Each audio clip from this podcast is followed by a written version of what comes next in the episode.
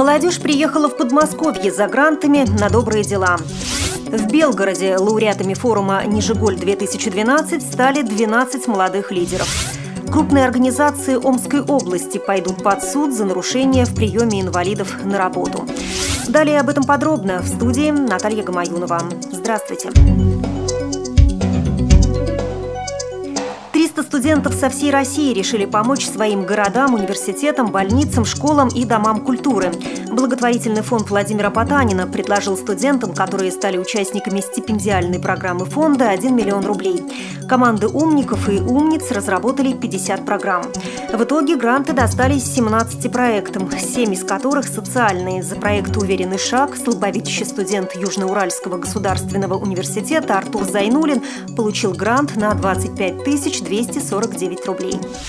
Когда мы собрались нашей группой потанцев с Юргу а, и думали о проблемах, мне на ум пришла достаточно насущная для меня проблема, которая заключалась в том, что у нас в субгородке Юргу очень много столбиков на пешеходных дорожках, э, которые никак не обозначены. Это правда очень удобно.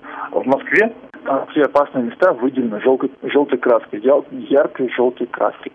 У нас такого в Челябинске нет. Я предложил эту идею, э, и со мной вместе несколько человек. Э, мы написали эту заявку на грант, мы согласовали покраску с администрацией вуза и поехали с этим проектом на школу летом. Там нас также встретили очень тепло с этой идеей, и деньги нам дали.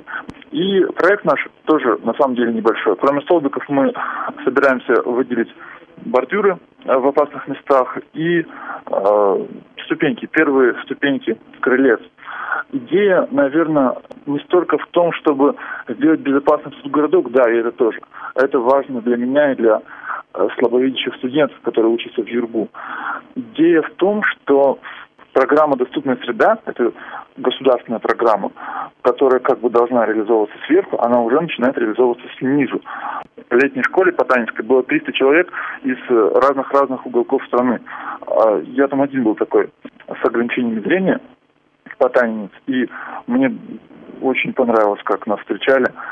Наш проект был единственным проектом, который, когда награждали, э, весь зал, все 300 человек, они просто все встали. Они встали и стояли, пока нас награждали, награждали хлопали. Ну, это было здорово, как нас там встречали, приветствовали наш проект. А в Белгороде состоялся молодежный форум «Нижеголь-2012». За время работы было проведено около 30 тренингов и мастер-классов. Состоялись личные встречи с политиками, общественными деятелями и интересными людьми. Его лауреатами стали 12 человек. Победители разделили между собой губернаторский грант в 500 тысяч рублей. Кристина Кузьмина за свой проект получила самый большой грант – 50 тысяч рублей.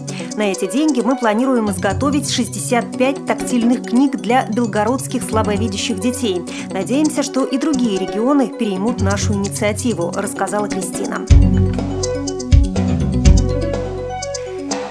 Суд будет подавать Центр занятости в случае невыполнения омскими организациями квоты по трудоустройству инвалидов – по официальным данным, в настоящее время в Омской области более 12 тысяч безработных, из которых 661 человек – инвалиды.